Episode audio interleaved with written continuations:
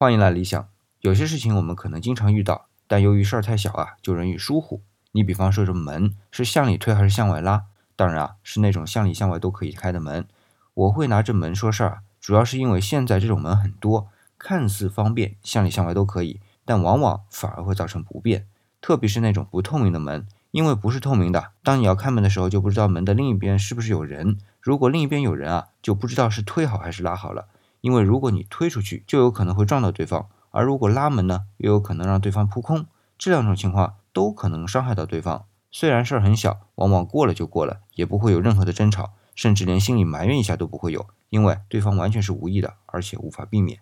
不过，相对两种选择，我现在习惯是拉门而不是推，是因为拉门可能会造成对方的扑空，但至少不会撞到对方；而推门呢，则有可能撞到对方而让对方疼痛。我想，这正所谓两害相权取其轻，只不过这里的害是对对方造成的伤害。